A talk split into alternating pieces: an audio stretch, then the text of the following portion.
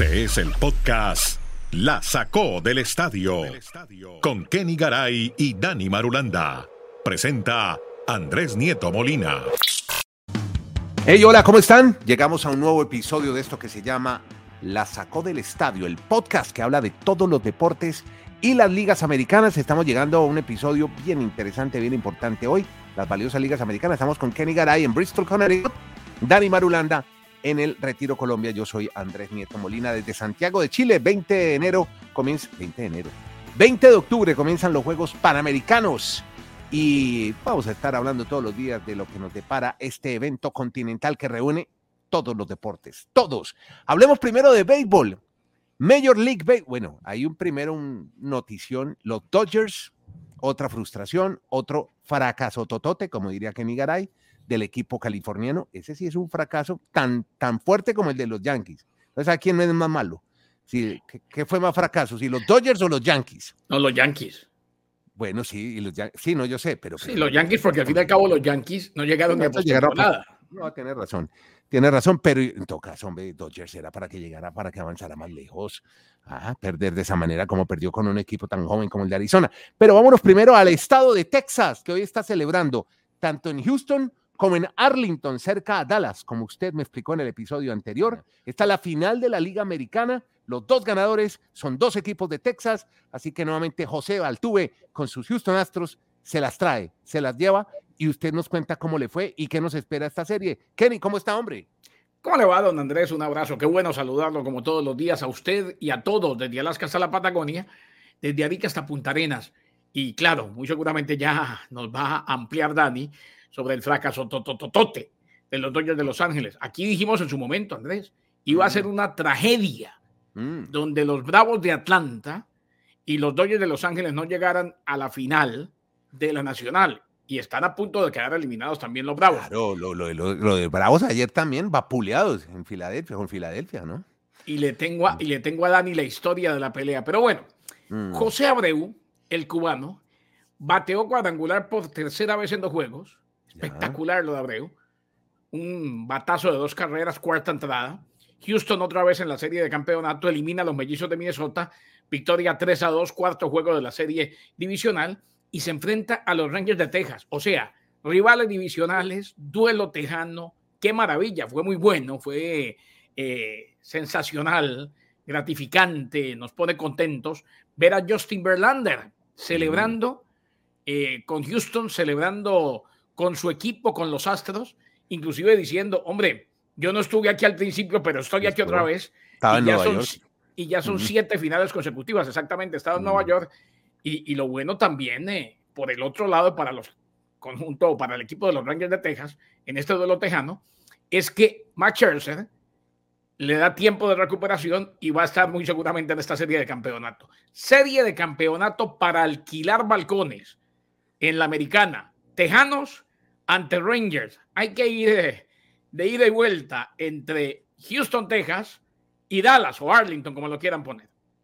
Bueno, y ahora sí, Los Ángeles, qué frustración, increíble lo que ha pasado con este equipo, la implosión de un equipo como los Dodgers, con eh, Freddie Freeman, con Mookie Betts, y hombre, ya se habla de un replanteo y una reconstrucción para el futuro de, esta, de este equipo que ha sido muy poderoso y muy popular, el equipo de Los Ángeles que aspiraba a llegar más lejos fracaso totote los Dodgers. Dani, ¿cómo está, hombre?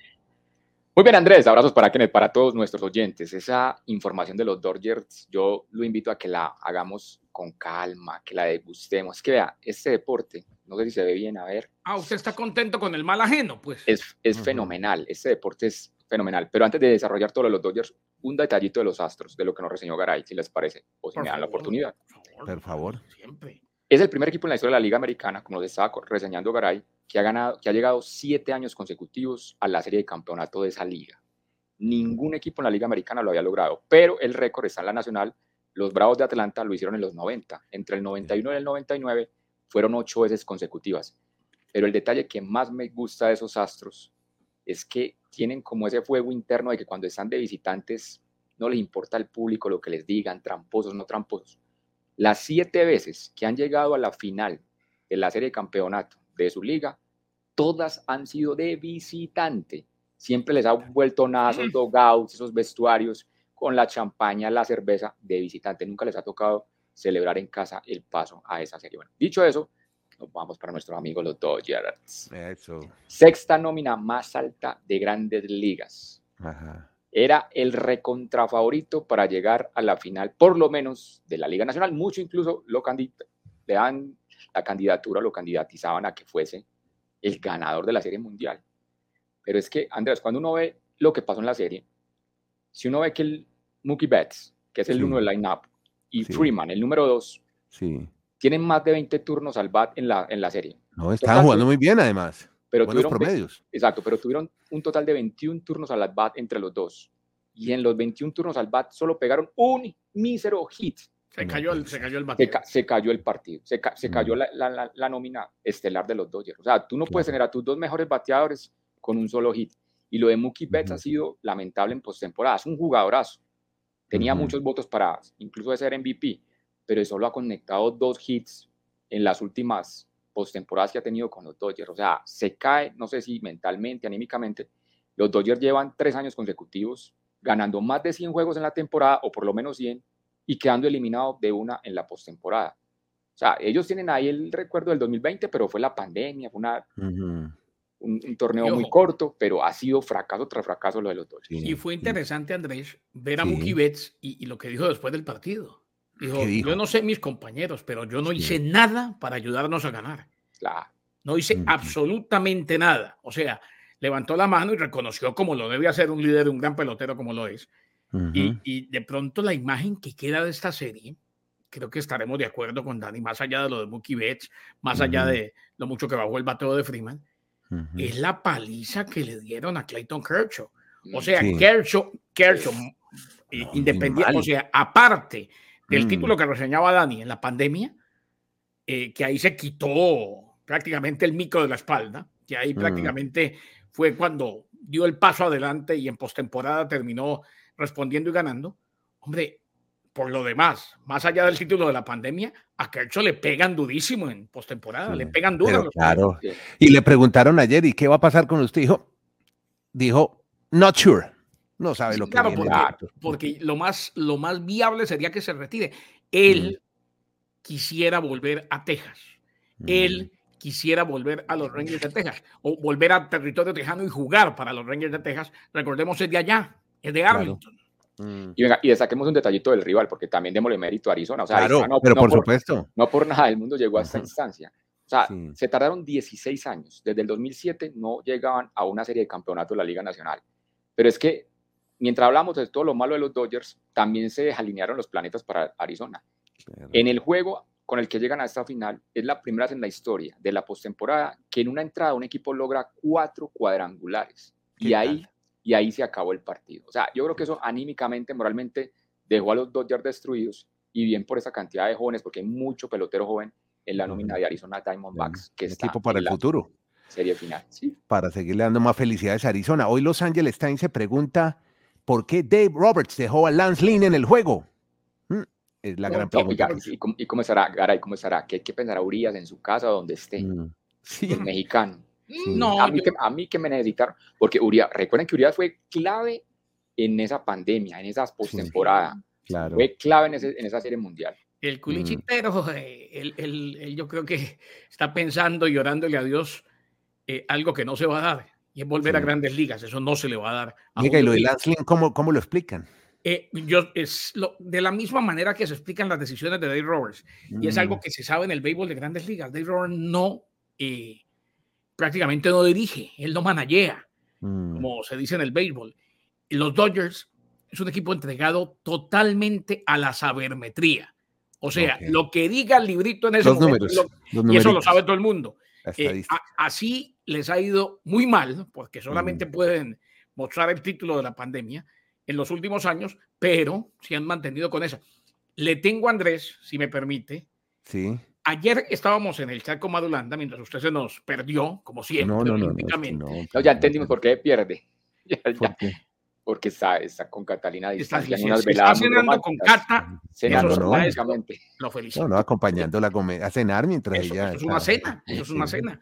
Hoy por hoy, hoy por, yo tengo una amiga que desayuna con el novio, no ni siquiera el celular y lo acompaña y listo, y va hablando. Y Yo nunca he hecho eso y, no sé qué tanto. cuando, a mí, cuando, a mí me encanta sentarme a comer. Cuando, eh, cuando es tanto tiempo distante, pues ya, eh, ya necesitamos que vuelva, Cata. Esto está complicado. No, pero venga.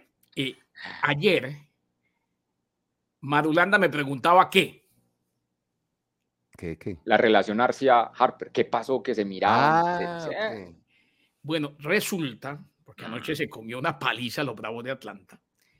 Resulta que se filtró que Arcia, después del error que cometió Harper en el partido anterior, que, había empatado a los Bravos de Atlanta, en el camerino, en el clubhouse, empezó Arcia a decir, ¡Ah, boy Harper! ¡Ah, boy Harper! como burlándose de él. Estaban los periodistas y eso se filtró.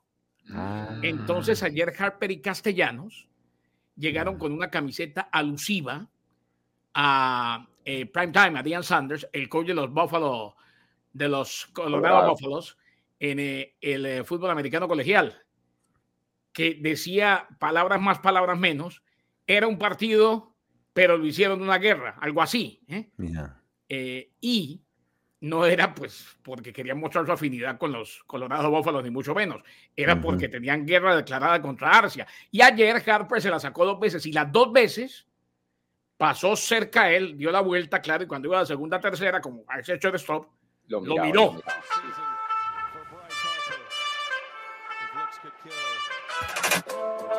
La gente está, la, gente de Filadelfia está enloquecida con Harper, le quieren hacer un hoy, y salió Arcia y dijo una cosa que, entre comillas, dijo, hombre, lo que pasa en el clubhouse no se puede filtrar. Claro si usted está con los periodistas ahí, está rogándole a Dios que se filtre Arcia. ¿eh? Y dijo que la prensa era una chismosa, que eso se debió quedar en el clubhouse. Esa es la pelea, la comidilla del día entre Brass Harper. Mire cuando él quiera. Yo no tengo control de eso. Él puede mirar cuando la gana. Bueno, ahí tiene. muy bien hecha la tarea, Garay. Muchas gracias. yo, estuve, yo, estuve, hasta altas horas de la noche, le cuento. Casi, casi madrugada. Investigando. Eh, óigame, eh, están hablando también, y ya para cerrar este tema que me parece muy interesante, sobre el formato de los playoffs, porque el presidente de operaciones de los Dodgers eh, dice que no se fortificó adecuadamente la lista en la fecha límite de canjes, que Roberts se había comprometido a dirigir el partido del miércoles como si fuera un séptimo juego, que dejó un lanzador propenso a conceder honrones, en fin, ¿ustedes creen que, que tuvo que ver el formato playoff también? Lo, van a tamborear, lo van a mm. sacar del equipo una declaración. Yo creo que sí, exacto, porque es que... Eh, no, hoy dice porque perdieron, si hubieran ganado... Exacto, yo, estoy, de acuerdo, yo estoy de acuerdo con un concepto simple pero verídico. Hmm. Alguien un día me dijo, ese es su argumento, le dije, claro, es el primero. Hmm. Eh, lo que pasa es que yo, uno no viene aquí a inventar nada.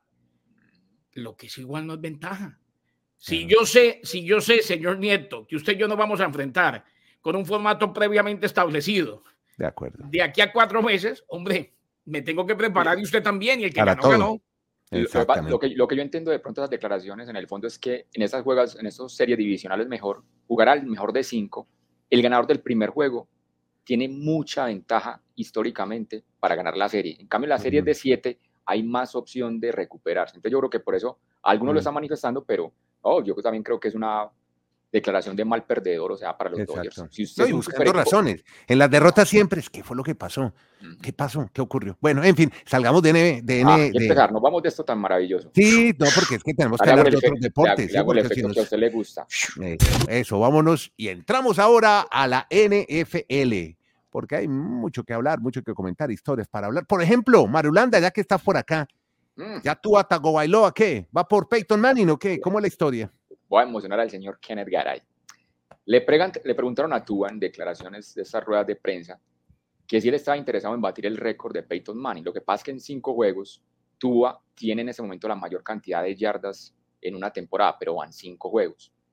Tendría que estar llegando en la proyección que va a que superaría a Peyton Manning por solo 10 yardas. Manning tuvo en el 2013 5.477 yardas, que es el récord histórico para un coreback.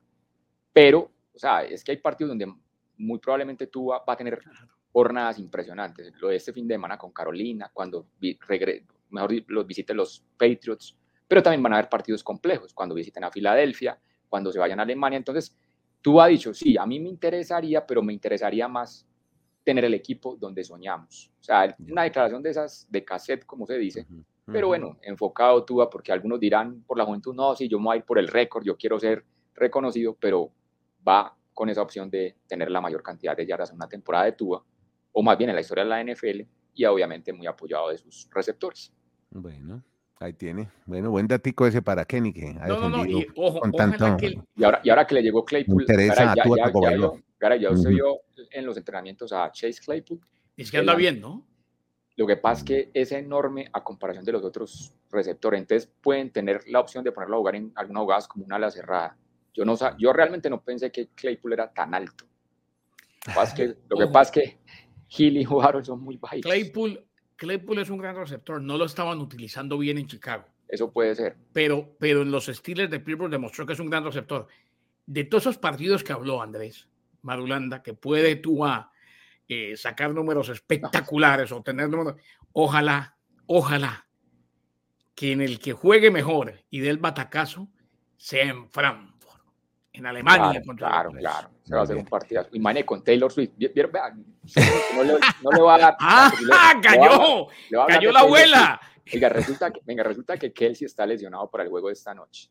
Ya, no va. Pero ya, pero ya Taylor Swift dijo que va a ir a Kansas. Entonces la pregunta es, ¿va a ir a acompañar a la casa de Taylor, de, de, de, Kelsey, va a ir a acompañar su suegra. No, a la, no, no, hay que ir a acompañar al estadio. O, lo va a acompañar en el estadio, porque ya Taylor Swift, dicen, dicen todos los Swifty lovers que Taylor va a estar acompañando a Kelsey. ¿En el estadio en su Kansas. No sé si en el estadio, porque está lesionado.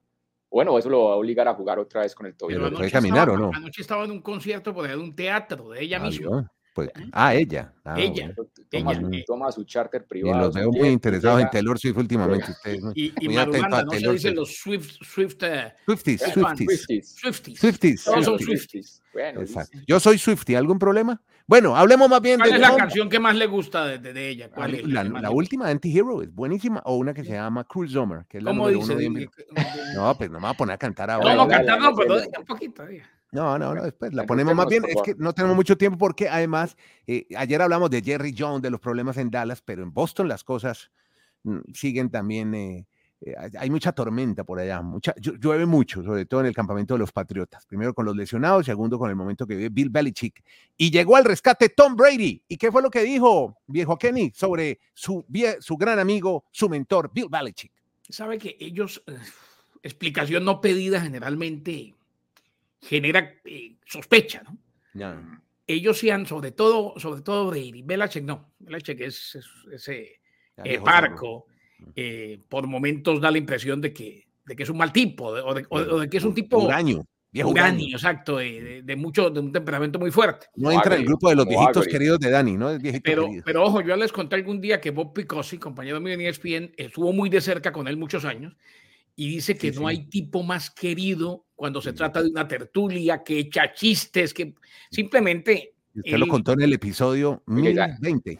¿sabes? Sí. Dígale, dígale a ese amigo, dígale a ese amigo que tiene tan cercano a Belichick que por qué no lo enruta, que, que ya va a, su- que si va a sufrir mucho en la NFL, porque le van a dar mucho palo, lo van a criticar, le van a decir que su legado no tiene no creo que mayor relevancia. Si, si no vuelven a ganar nada, todos van a decir, no, es que Sí. ganaba porque tenía a Brady. ¿Sabe qué puede hacer Belichick? Ustedes saben que Belichick es un enamorado de la cross. Y ustedes nos Ah. contaron esta semana que la cross va a ser deporte olímpico en el 2028. En- Tiene en cuatro años para preparar Pues yo le digo una cosa, una selección de la cross. a Picosi no lo volví a ver porque se retiró y creo que vive por Bueno, ahí en Maine. Y Belichick no creo que le importe, pero a lo que voy es, sí ha preocupado mucho a Brady por dejarle saber a todo el mundo que entre ellos nunca hubo ningún problema. Mm, que él lo quiere como si fuera un papá, no, es una maravilla de relación. Sí. Eh, yo creo que cuando uno lo dice demasiado, es como no aclara que oscurece. Le claro, salir, sa- salir yo a decir todos los días, no, yo a mi mamá la amo, pues hombre, a la décima vez ya nos Sí, dijo, sí, maestro. sí, ya, sí, ya, tranquilo, ya sabemos que usted, usted entonces, tiene buena relación. Salió y dijo, no, él es el ideal, Mm, es el ideal y todavía mantiene el mismo entusiasmo y está intacto y es el hombre que va a sacar a los Patriots del atolladero. Lo mejor que le puede pasar mm. Por eso es que uno no se puede enamorar tanto de nada, sino de su propia sociedad anónima. Lo mejor que le puede pasar hoy a los Patriots y lo que está pidiendo, aunque no lo hacen a grito entero, la afición, es que saquen a Belichick, que lo voten, que le Ah, hagan, que le hagan Todos los homenajes. por la puerta grande. 10.500 homenajes, como el de mi amiga que se va de viaje. Y que se vaya, como dice Dani, a dirigir la selección de la Cruz para los Juegos Olímpicos de los Ángeles. Eso, está tan, tan desgastado como en su momento, no tan desgastado como aquel, pero tan más o menos tan desgastado como aquel momento en que ya todos sabíamos que tenían que votar a Chula en Miami. ¿eh? Que ya tocaba pasar la página, que no había más, que se ganó demasiado. O sea, ganar es bueno, buenísimo, es lo mejor. Pero cuando se gana mucho y se ha sido parte de una dinastía, la, gente, la gente, es que eh, a la gente se le olvida, y sobre todo a los que, a los que son protagonistas de este tipo de cosas, de este tipo de, de, dinastías, que los fanáticos siguen ahí y los protagonistas se van. O sea que yo no, yo no le creo tanto a Brady que sea el ideal. Me parece que estamos viendo lo último. Ojalá termine la temporada Belichick con los Podcast La Sacó del Estadio. Perfecto. Nos vamos ahora para hablar de. Venga, antes de. Es que estoy muy preocupado porque parece que Singapur no va a entrar en el, en el carnaval de, del Mundial de Norteamérica. Ah, no lo veo. ya Marulanda nos cuenta, porque aquí también hablamos de fútbol. Pero escuchen esto, Marulanda, a ver, usted verá si me programo o no, porque, porque es mm. primer juego de la temporada y usted, usted dirá, ah, pues es el primero. Box Lakers. ¿Cómo le parece el primer partido para el estreno de Lillard y ah, ante Tocompo jugando ante los Lakers? 24 de octubre. Si es, si es temporada, si es pretemporada. No, debutarán ante ah, Tocompo y Lillard contra Lakers. El domingo, el domingo pierde el tiempo. Pero es, el domingo, ah, pierde el tiempo. Ah, tú no lo veo. Bueno, listo. No, no pierde el tiempo, no. Ah, bueno. Es un juego de pretemporada. Caray, es, es pretemporada. Eso van a jugar cinco minuticos. Exacto, exacto. No, pues está bien. Madulanda. Mm. Eh, no, es Entonces no le voy a importar. No, ¿sabes que Hablemos más bien de las elecciones de Singapur. Es, pretemporada, pero es la primera vez que los Milwaukee Bucks van a ver a los dos juntos. y ojo, que, no. para la selfie, para una selfie ya, para una selfie ya. Damian, Damian Lillard, Madulanda, deje su negatividad o va a llamar a, a doña Morelia. Que Damian una selfie. Damian Lillard y Yadis Antetokounmpo, pues a Lillard lo llevaron para eso, Andrés para que siga llevando al protagonismo a los Bucks, ayude ante Tocompo y, vuelvan a ganar título. Y hay que sincronizar movimientos y estrategias y táctica dentro del Mira, Llámeme, nieto, llámeme el domingo y lo vemos los dos. Así como, así como usted cena con carta, hágame FaceTime y lo vamos viendo y Madulanda, que se joda Madulanda. Bueno, oye, Garay, que, Garay, venga, que le va a dar ese último segmento y cuando haya jornada de eliminatorias en el mundo, espero que esté muy, esté muy atento. Porque yo Está lo muy pendiente de Singapur. Uy, sí. yo tengo un amigo cubano que, que, fue de luna de miel allá le fascinó, ¿eh? Sí, resulta que Singapur va a jugar con Guam.